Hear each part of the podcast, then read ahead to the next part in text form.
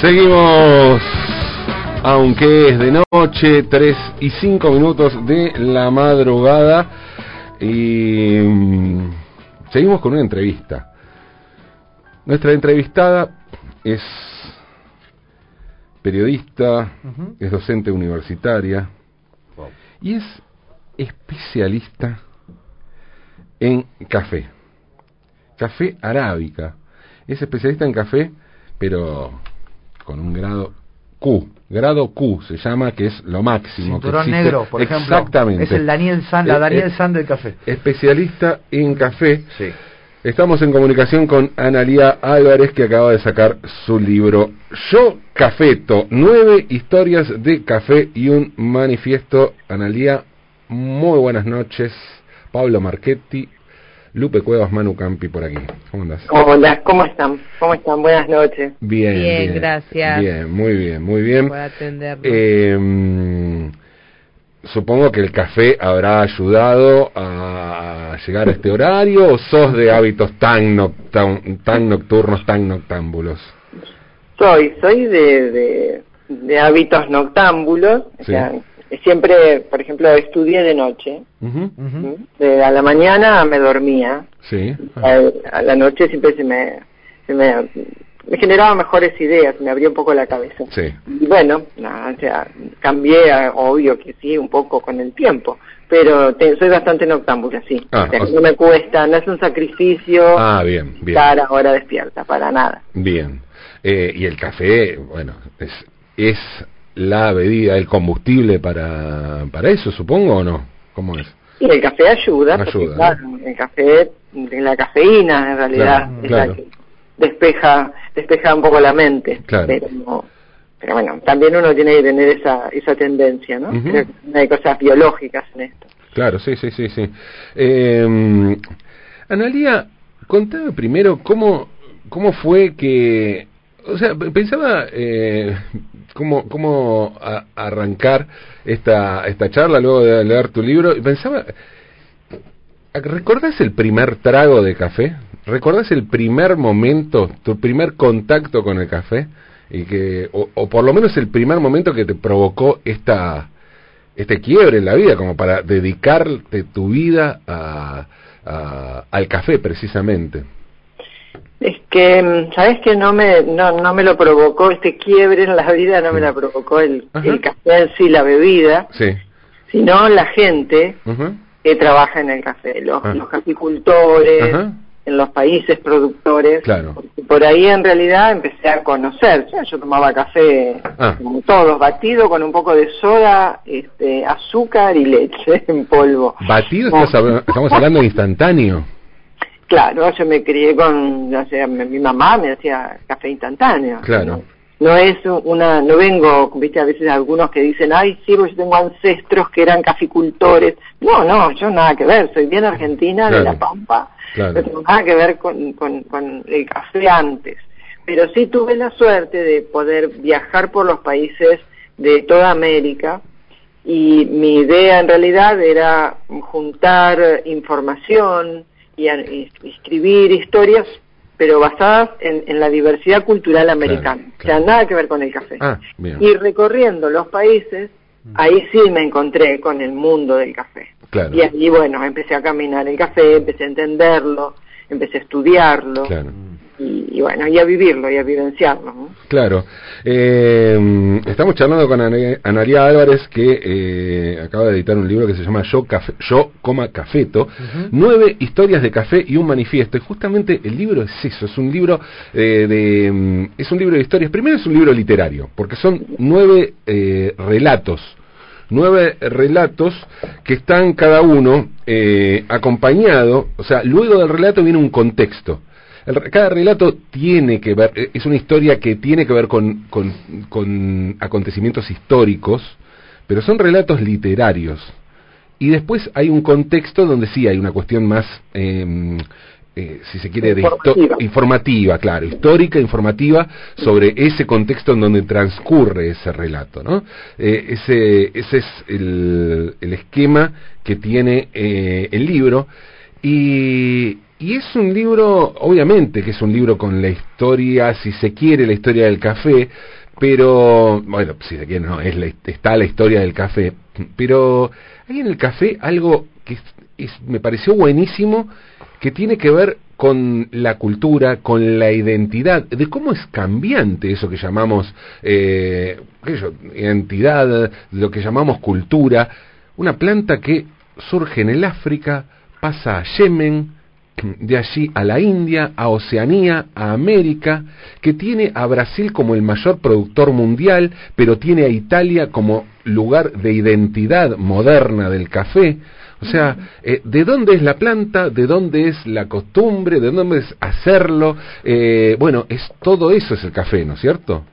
Claro, exactamente, exactamente, porque eh, no podemos, digamos, más allá de que es originaria de Etiopía, sí. pero, pero está en todo el mundo, claro. está en, en todas las culturas, está en todos los momentos de las personas, pero sobre todo es la bebida que acompaña al hombre y a la mujer modernos. Claro. Eh, porque yo siempre comparo, pues, pensar lo que era, por ejemplo, en la Europa medieval, ¿no? Que por una cuestión de, de, salubridad, el agua contaminada no se tomaba y se tomaba cerveza, por ejemplo, porque era, claro. Eh, este, además era alimento. Entonces, generalmente, en general, la población vivía como en una especie de, de vaho alcohólico. Ajá tomaban a lo mejor 7, 8, 10 cervezas eh, por día y, un niño desde que tenía 4 años. O sea, cuando irrumpe el café en Europa empezaron a tomarlo y no lo empezaron a tomar porque era rico, porque en aquel momento no era rico el café. Claro.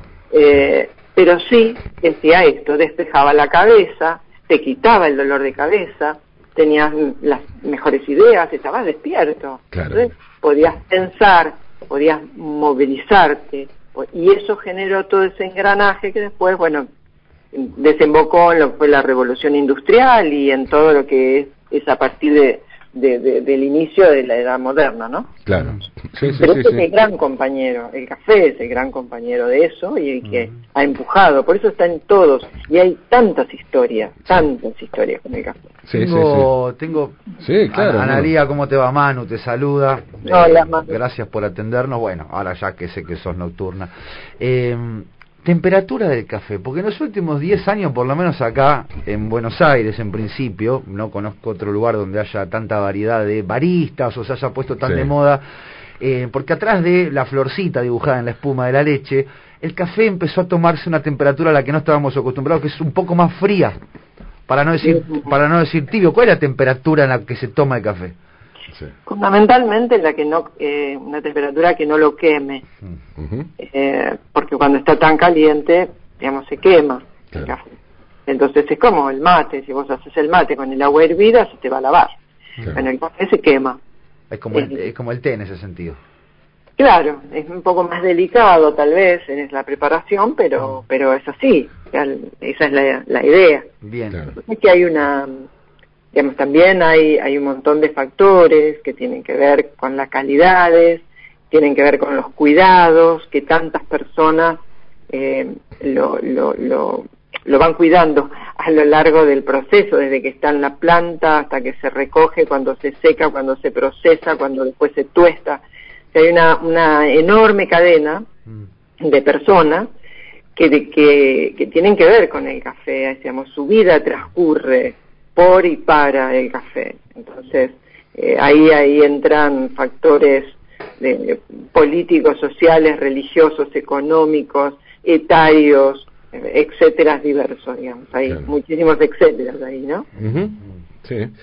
Eh, estamos hablando con Analia Álvarez, que, bueno, eh, acaba de a ver, eh, acaba de sacar su libro Yo Cafeto eh, y mm, de alguna manera hay, eh, es, una cruza de dos, dos, dos pasiones o, dos cuestiones que las que le dedicas muchísimo que tiene que ver con el café y con la comunicación, con, con la literatura, ¿no es cierto? Este este libro. Y, y, hablando de eso, te, quiero hacer una pregunta que tiene que ver con algo que me llamó la atención del libro. Eh, el libro se, se, divide en nueve historias de café y un manifiesto. El manifiesto es justamente el con el que inicia el libro que se llama Yo Cafeto, ¿no? A la manera de, de Jacques de, de Emil Solá, Yo Cafeto, la primera persona. Pero vos usás el, para el manifiesto eh, la primera persona o sea, hay dos textos en que usas la primera persona. Uno para, para la planta y otro para la máquina. Nunca para una persona, justamente. Mm. Claro, para, porque son los que no tienen voz. Ajá. claro. Porque es, el cafeto, es la planta, sí. eh, la cafetería, la botella azul, claro. está en primera persona, y la máquina. Sí. Que son los, los objetos, son los que no tienen voz. Ellos no pueden hablar. Exacto. Eh, pero sí tienen una, un significado enorme. Eh, entonces, bueno, era tratar de, de, plasmar eso, de, sentir eso y poder eh, hacer literatura con eso, pues esa es la idea, ¿no? Claro, sí, sí, sí.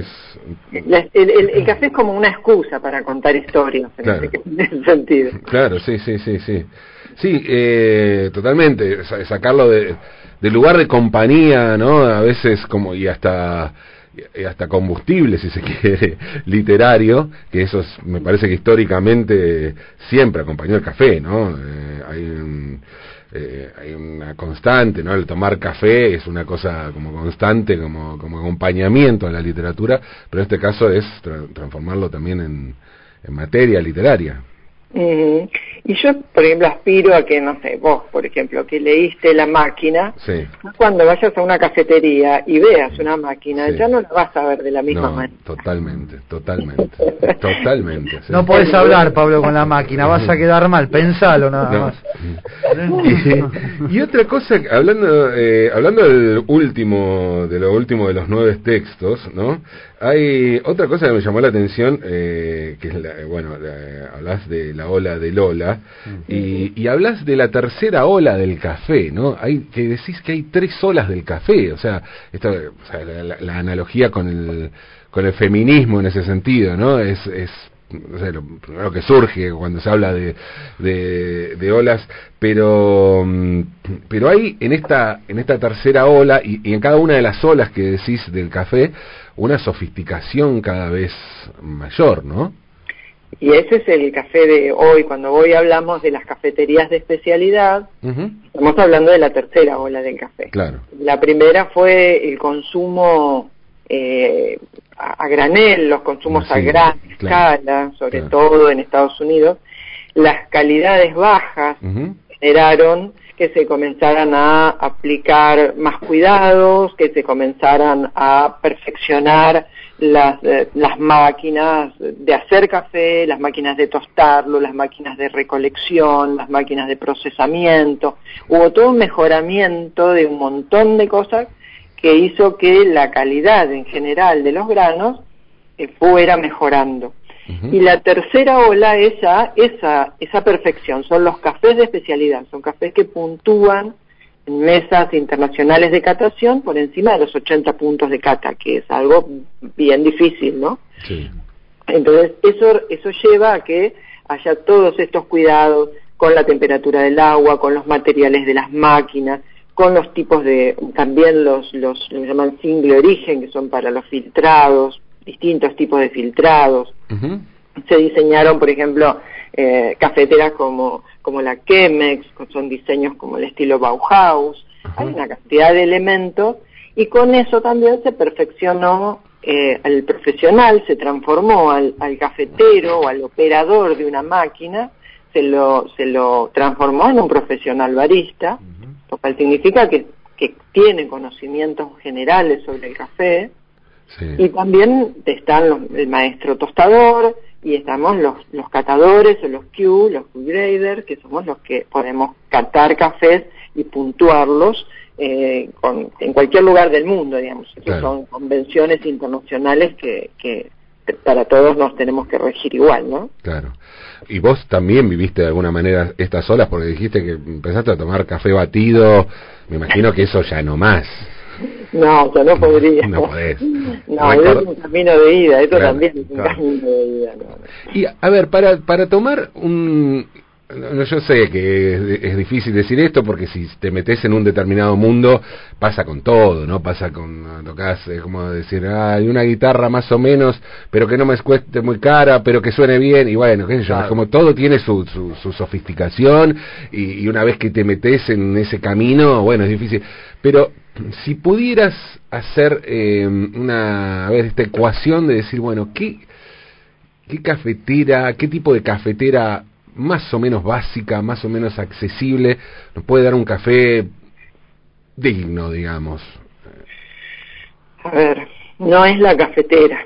No es la cafetera, es el café. No, no, esto es como si vos comprás un, un vino, no sé, un tetra, Sí, y lo pones en una copa de cristal de Bacarat. Claro. Eh, vas a modificar el aspecto, pero el contenido no. Ajá. Entonces la cuestión no es acá con qué cafetera lo haces, sino con qué grano de café Ah, bien, ok. estás preparándolo. Ahí es donde está la calidad. La calidad no está en- ni en el pocillo, ni en la cafetera, ni en el filtro, ni está en el café, Claro, en, claro. en el grano. Si el grano no es bueno, lo hagas en lo que lo hagas, no va a ser bueno. Claro, Ahora, si el grano es bueno, es un café de, es de especialidad, es un café de alta calidad, lo podés arruinar un poco, sí, si por ejemplo lo quemás, lo vas a arruinar, este, si lo haces mal en la expreso lo vas a quemar también, Sí. o lo vas a subextraer o sobreextraer, Mm. pero, pero bueno, nunca va a ser malo como ese que es originalmente malo de calidad, es la calidad lo que vale. Claro. Por eso también son muy distintos los precios, obvio, ¿no? Sí, sí, sí, claro, me imagino. Me imagino como, como todo, qué sé yo, como todas estas, como decías, como en los vinos, ¿no? Eh. Pero, a ver, y volviendo a eso, hay, eh, porque viste que está, siempre está el vino que, bueno, el vino que digno, que está bien, que zafa y no te cuesta, ¿no? Un, montón. ¿Existe eso para el Claro, café? está muy bien. Claro, porque... No, no dije nada. Sí, Eh, sí, digamos, todos los países, por ejemplo, hay más de 50 países productores de café. sí, Y todos los países tienen cafés de especialidad, cafés buenos, cafés regulares, malos y muy malos. Todos los países. No es que hay un origen que identifique con la excelencia. No, no es así. Entonces, hay cafés que pueden ser regulares, claro. Sí, hay como todo. Y bueno, uno lo- también lo puede ajustar al bolsillo Claro. pero no puede, digamos, no puedes pretender que tenga las calidades que tiene un café de especialidad. Claro, Como también, por ejemplo, es un crimen que vas a un café, no sé, a un café experimental o a un café como un varietal laurina, que es un café naturalmente descafeinado, o sea, la plantita da un café sin cafeína, eh, que cuesta muy muy caro, lo puedas comprar, pagar como, como un expreso en cualquier cafetería Mm. De la ciudad.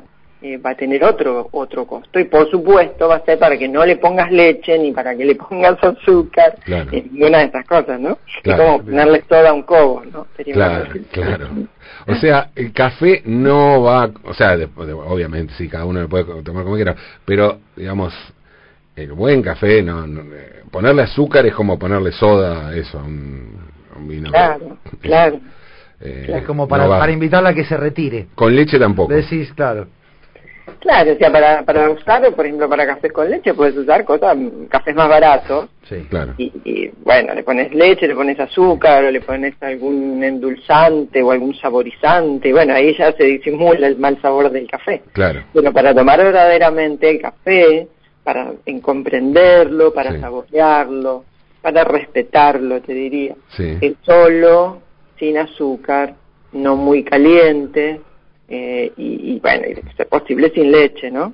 Porque además hay alguna cosa que está también en ese último capítulo, en, el- en el- la ola del ola del libro, Sí, que tiene que ver con la sustentabilidad del café. sí. Eh, la madre de Lola eh, y la abuela de Lola este, han tenido un cafetal orgánico, un cafetal Claro, sustentable, claro. es decir, un cafetal Claro. de sombra, donde no se utilizan químicos, sino el combate biológico para proteger al cafetal de las plagas, donde hay eh, un, un trabajo artesanal en, en en los procesos que se someten post cosecha, digamos, una cantidad de cosas que tiene que ver con lo sustentable. Mm, claro.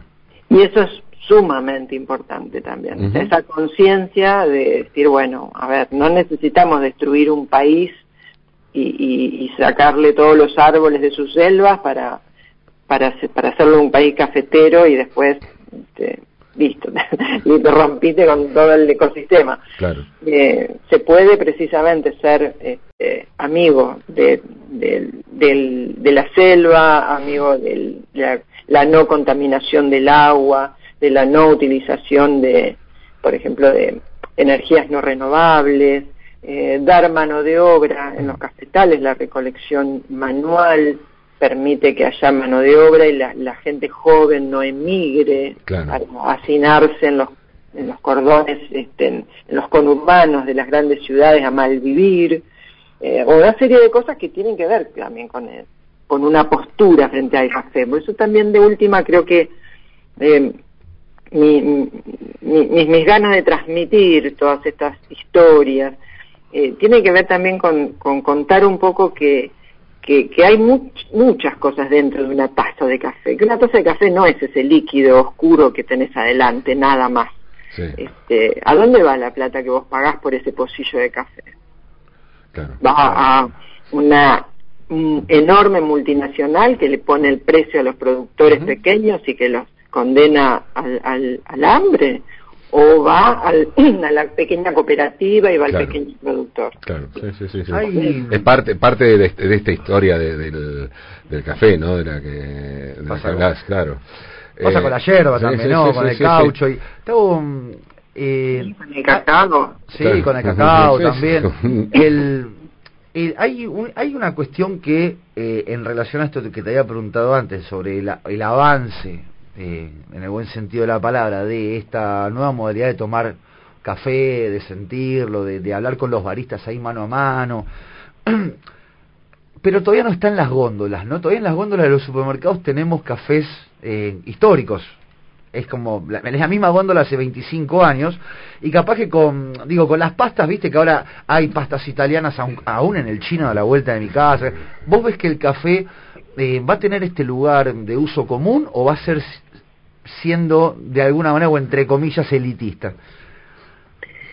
Eh, es que es, como un contrasentido pensar, vos pensás que para, para que un café vos lo tengas en góndolas, tiene que tener, tenés que tener mucha cantidad para poder abastecer. Claro, Y un café de especialidad son, generalmente son lotes pequeños. Claro.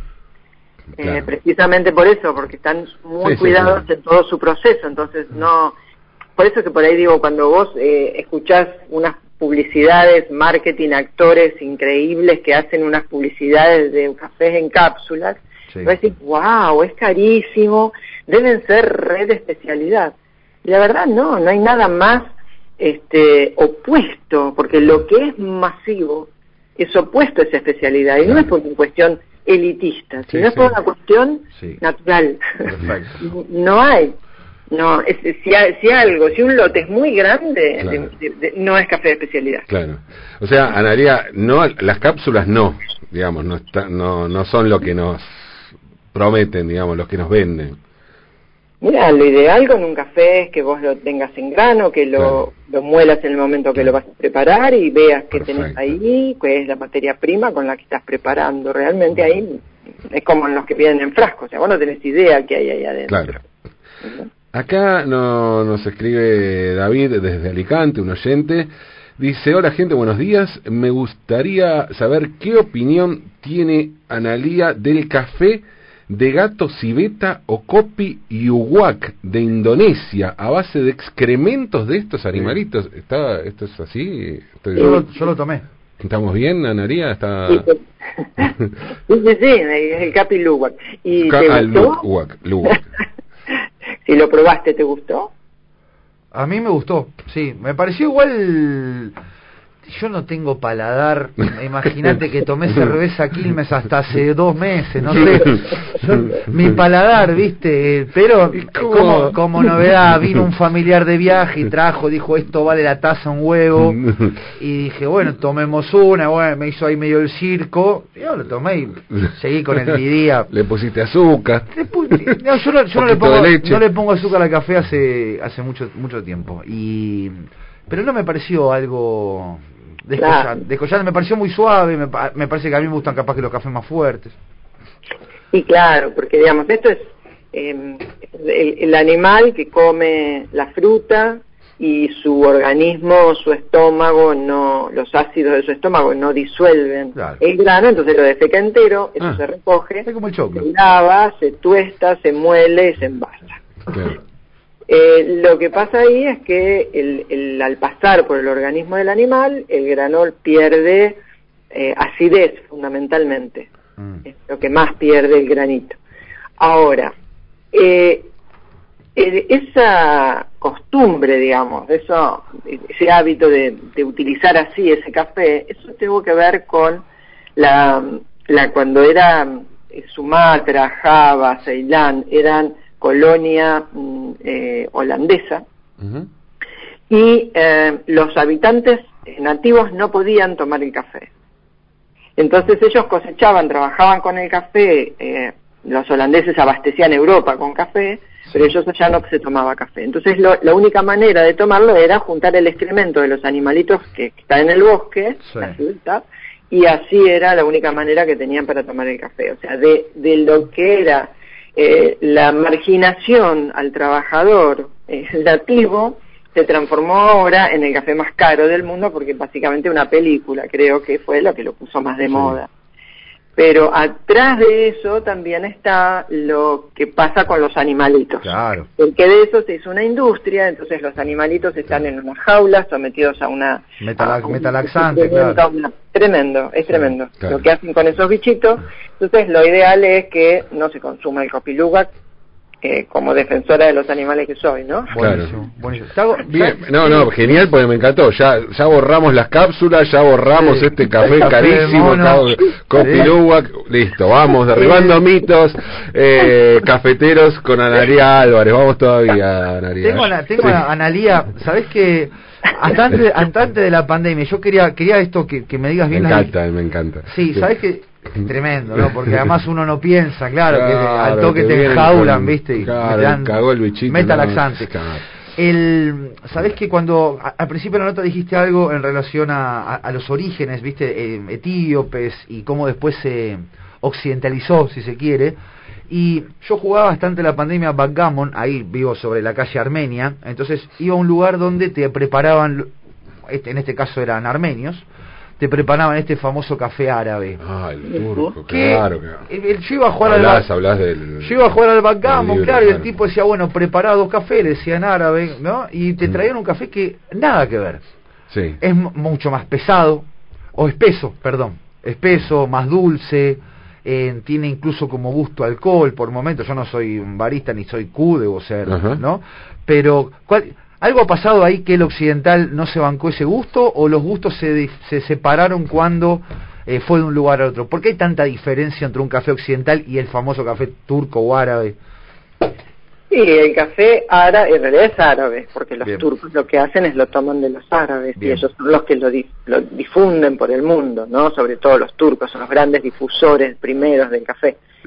Pero mm, van cambiando los, los gustos en realidad, porque el café, si vos haces un café eh, al estilo eh, cowboy, digamos que lo, pones dentro de una ollita, lo pones al fuego, lo dejas este, que hierva y lo dejas después lo que sedimente y servís sin la borra, de alguna manera también es una forma de prepararlo a la forma árabe, solamente que vos no le volcás la borra adentro, digamos. Hay diferentes, son como diferentes métodos. Ese es un café mucho más fuerte, como decís, sí, mucho más concentrado, mucho más fuerte, y tiene un proceso en el cual se le puede agregar, por ejemplo, cardamomo, le pueden agregar alguna otra especia, o le pueden agregar azúcar o miel, o agua miel o agua de rosas, o bueno, hay un montón, cada país árabe tiene, o musulmán en realidad tiene una receta distinta, ¿no? Sí, justamente... Son costumbres, ¿viste? Claro. Justamente hablas de eso en el, segundo relato, ¿no? En el cafetero turco, donde incluso mezcla con, con hashish, hay cosas medio alucinógenas, ¿no? Con el, con el café. Sí, a lo largo de los años hay diferentes, se le han agregado diferentes cosas. El chat o, o, el hash o eh, el ámbar gris. Eh, bueno, a, a, lo largo de la historia ha habido distintas, distintas cosas que se le fueron agregando. Claro. Eh, estamos hablando con Analía Álvarez, eh, autora de Yo Cafeto, nueve historias de café y un manifiesto, eh, libro, que gran nombre, ¿eh? Yo Cafeto, muy Yo Cafeto, Yo Cafeto, eh, así se llama el manifiesto con el que arranca el libro eh, y mm, ¿Cómo es que se universaliza el, el, hecho de decir, bueno, tomemos un café como, como cuestión así de, de la charla, del compartir, de... Me parece que está, explicado por ahí un poco en el, el primer en el relato del primer barista, ¿no? Eh, pero ¿cómo, ¿cómo eso se vuelve universal? Es, eh, con las cafeterías, ah, digamos, con que genera esa, esa magia y ese encuentro es fundamentalmente la cafetería. La cafetería claro. eh, en Arabia, antes de, de, la conquista de los turcos, en realidad se tomaba el café eh, más con fines religiosos, los sufíes, los monjes sufíes, o se tomaba en la calle pero no no existía la cafetería como ámbito de reunión, de ir a tomarlo. Claro son los turcos, fundamentalmente en Estambul, donde ellos eh, desarrollan el concepto de la cafetería y donde ahí em, empieza a pasar la cosa social, el encuentro, la charla, la discusión política, el conocimiento, digamos, ya digamos, en, en pues, venís a Londres del 1700 y estaban las cafeterías donde que se conocían como universidades del penique donde eh, vos podías ir a aprender, iba, no sé, este, Newton y se sentaba y empezaba a hablar. Y vos ibas y aprendías de Newton, que lo estabas escuchando, toma, porque pagabas un penique por el café. Pero ese concepto viene desde mucho antes, porque en Estambul ya existía. Ya existían los narradores de historias, eh, ya, ya se leían historias, se leían este, preceptos, eh, o sea que ese concepto de lo cultural y del, de lo social es la cafetería el corazón de eso. A partir de ahí, después cada sociedad lo fue, la fue llevando consigo en todo, para todo. Claro. Claro. Claro, sí, sí, sí, sí. sí. Em, y vuelvo a lo de la máquina y vuelvo eh, sobre todo a la máquina, pero además esta cuestión italiana que tiene hoy el, el, café. Pensaba, por ejemplo, ¿no? Decías la forma de tomar el café. ¿Y la forma de tomar el café es el ristreto? ¿Es, eh, o sea, la, ideal, digamos, para degustar el café es el ristreto? ¿Es el café corto, concentrado? ¿Ese, ese café típico italiano? Es el espresso. El espresso. Es una forma, es una manera, es una forma de preparar. Es una de las preparaciones. Sí. Eh, pero bueno, lo que generó la, la máquina, el desarrollo de la máquina y lo que generó la aparición de que se logra la crema del expreso. Sí. Eh, entonces, bueno, fue que mucha más gente de culturas diferentes a la italiana eh, les empezara a gustar esa forma de prepararlo y se hizo mundial, se hizo internacional. Claro. el expreso ya es una palabra eh, no, no es de ningún idioma, es una palabra universal. sí, sí, sí. sí. esa costumbre este, ahora está en todos lados, ¿no? Claro, pero viste que se ponen de moda determinados idiomas, eh, o sea, para el café es el italiano, eh, hay un montón, que ellos, hasta latte, macchiato, un montón de, cosas que después, bueno, son combinaciones, lo que sea, pero pero que tiene que ver con, con eso, ¿no? Con, todo, todo va hacia Italia. Sí, sí, sí, porque eso, porque es el, eh, Italia es como el, el gran compañero moderno. Claro. Entonces, a partir de la máquina se, se crea a principios del siglo XX. Claro, un país que no produce café además, ¿no? No, no, no, no produce café. Ni inventó las pastas. claro. claro. Eh, eh, ¿Argentina produce café? Argentina tiene un solo lugar por ahora, y que se, incluso hay que entrar por Bolivia, en el norte de Jujuy, son las yungas, eh, y no sé, yo nosotros en el Centro de Estudios del Café hace unos años nos, nos mandaron unas muestras para que hiciéramos un análisis sobre ese café. Mm. No, no encontramos nada que, digamos, que diga, bueno, uno eh, es como para sembrarlo a gran escala el café, ¿no? no Las combinaciones de, de suelo, altitud, el tema de las temperaturas y demás, eh, no, no, no son como favorables. No, lo, mejor para el café es desde el sur de Brasil para arriba y del centro de México para abajo. Este, Ecuador. Ese es el lugar. ¿Y en América? América fue es un país que, bueno, el café anda bárbaro, digamos, su, altitud, su suelo, sus características, pero ahí en, en Indonesia, en Papua Nueva Guinea, en India, en África, en toda África también. Claro, claro. ¿Y eh, cuál es el que más te gusta a vos? A mí me gustan un montón porque, bueno, como que aprendí a valorar un montón de cosas, pero si puedo decir que tengo en mi corazón un café, por ejemplo, es el jarrar etíope, de, la ciudad de Jarrar. Jarrar etíope hay una ciudad antigua que es la está un poco contada en, la historia del Oromo. Sí, sí, sí. Bueno, en Jarraras hay un, y unos cafés naturales muy interesantes que me gustan mucho. Pero bueno, cada esto vos podés tomar este un café distinto todos los días del año. Claro. Son, distintos, muy distintos todos. Bien. Y ¿sabes qué, Analia? Eh, decías decías esto de Pablo te decía lo de Italia no porque Italia no tiene las pastas tampoco son de ellos pero tiene esta manera de hacer con un tomate y un fideo mantenerlo dos siglos como si fuera una cosa eh, son los platos más vendidos del mundo las pastas lo, ahora en relación a a esto de, de, cuán difícil es hacer café.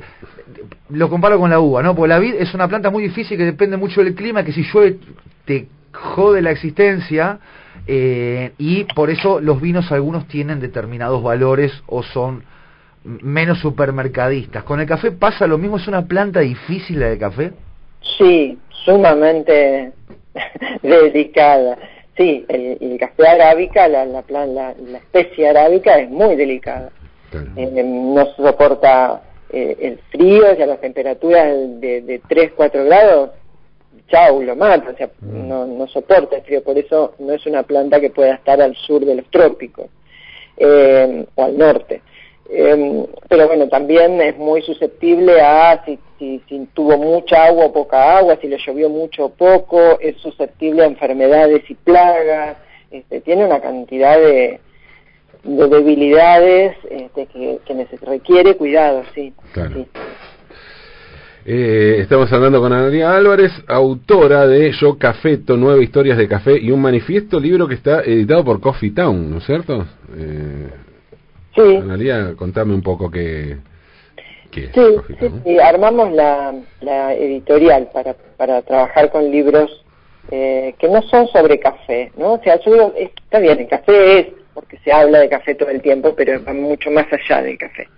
Eh, eh, en esto básicamente porque había hablado con un par de, editoriales y yo hace varios años, voy a empezar un poquito más atrás, hace varios años que tenía la idea de hacer algo. Sí. Yo, eh, con la empresa, el negocio y todo, y la, universidad y los cursos y todo, no podía y me comían el hígado, no tenía el tiempo. Con la cuarentena rigurosa del año pasado, es que me senté a escribir. Ah, bien. Y eh, dije, bueno, nosotros estamos pasando una época que la verdad es que estamos rodeados de muerte, no sabemos hoy, una, es una realidad que nunca, ni en nuestras mejores pesadillas nos imaginábamos que podía pasar esto, en una, mala película de Hollywood, sí, sí, claro. de ciencia ficción de Hollywood. Eh, y hablé con un par de editoriales. Y los proyectos de la para presentarlo ahora para 2022. Entonces yo dije, loco, pero yo no sé si voy a estar en 2022. Esta es la realidad nuestra hoy. Entonces, yo sí, no, yo siempre me he caracterizado por ser muy peleadora con las cosas. Si algo me dicen que no, yo voy a ir a pelearlo para tratar de lograrlo. Y entonces dije, bueno, no, no voy a esperar el año que viene. Voy a armar la editorial, lo voy a hacer y lo voy a hacer a mi gusto y lo vamos a, diseñar y vamos a poner los dibujos y vamos a hacer algo cuidado, lindo, que sea una, una buena compañía y este, lo que tiene esto es, porque no tiene recetas, digamos, si alguien este, se va a esperar que no, tenga una receta de cómo hacer el café, no, es literatura. Es literatura, exactamente. Sí. Y, y, bueno, y estoy contentísima con esto. Me, nada, fue una experiencia muy linda, muy linda. Hermoso. sí, sí. Bueno, a porfiada digo, no me y ahí está, acá está Yo Cafeto. Aquí está Yo Cafeto, el libro de Analia Álvarez, hermoso el libro, hermoso, hermosa la edición, tiene unos dibujos preciosos, es muy, muy lindo el, el, libro, lo recomendamos mucho. Eh, Analia, realmente un placer, un placer eh, charlar con vos. Sí, sí, sí, sí. ¿Tomás café con leche? ¿En algún momento tomás eh, o no? ¿O ya no? ¿O ya dijiste? no. no, sabes que a veces cuando yo voy al coffee y voy de sorpresa, entonces le digo por ahí al barista que está eh, haciendo un cortado, pero para ver cómo está fumando la leche, cómo está haciendo la extracción de, ¿no? Es en términos de, ah, de, jodida, claro. Voy a ir de milica. Pero si no, no, porque no, no me gusta mucho la leche, no, no tomo mucho. Ah, bien, bien, bien, bien. Solo café, solo café, nada. Café filtrados de lo que quieras, del tipo de filtrado que se te ocurra y, y expreso varias veces en el día, eso sí. Filtrado, a ver, pero para esto me interesa porque te preguntaba antes por la forma de hacer, vos me dijiste que bueno, que importar el café está bien, pero la, la forma de hacerlo, ¿cómo le haces, cómo haces el café en tu casa? Bueno, igual me imagino en tu casa deberás tener, pero, pero digo, una forma más o menos básica de, o más o menos, qué sé yo, que eh, accesible, no sé si me, entendés, o, sí, no necesitas, no necesitas de, de, grande, de la tecnología, ni de las cosas así, viste, que se ponen de moda y son carísimas, no, no, con un filtro de papel, vas y compras un filtro melita, en el supermercado y hacer el tema que tiene que estar molido para lo para la forma en la que vos la vas a preparar. O podés tener la, la, esa que es como una jarra que tiene un filtro que se baja que es la French Press. Ah claro la francesa bueno también es bárbara. Va a tener que estar molido mucho más grueso que para el filtro. Son distintas moliendas no es no hay una molienda universal. Claro, es, claro. es un cuento. ¿Y la, ¿Y la italiana, tipo la Vialetti, esa va bien?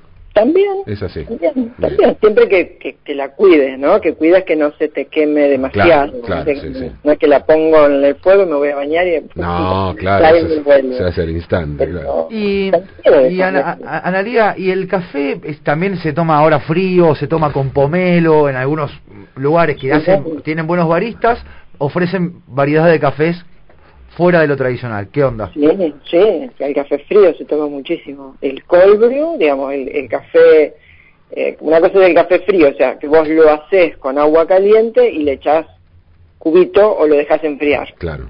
Ese es café frío, pero el cold brew, que es una forma de prepararlo en la que vos lo haces directamente con agua fría y lo dejas muchas horas para que la, extracción se produzca, pues si no con el agua fría demora muchísimo más en hacerse el café. Ah, ¿se hace con agua fría? Increíble. Directamente, con agua helada se hace. ¿Agua helada y tenés que dejarlo en la heladera?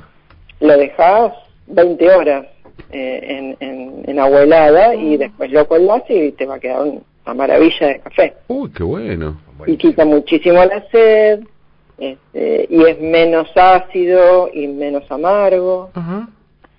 Sí, y ahí sí también le puedes poner, querés ponerle un una gotita de naranja, o querés poner una gotita de pomela, de lo que, o con tónica, hay un montón de recetas para hacerlo frío. Pero se consume mucho en verano. Claro.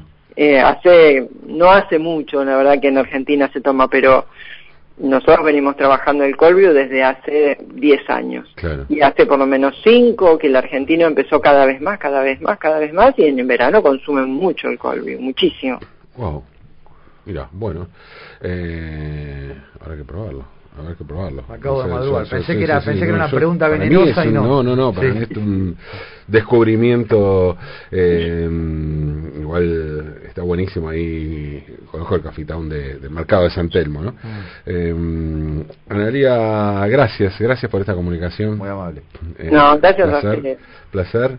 Eh, Yo Cafeto se llama el libro de Analia Álvarez, nueve historias de café y un manifiesto. Tres y cincuenta minutos de la madrugada. Estamos en vivo, dale, vamos.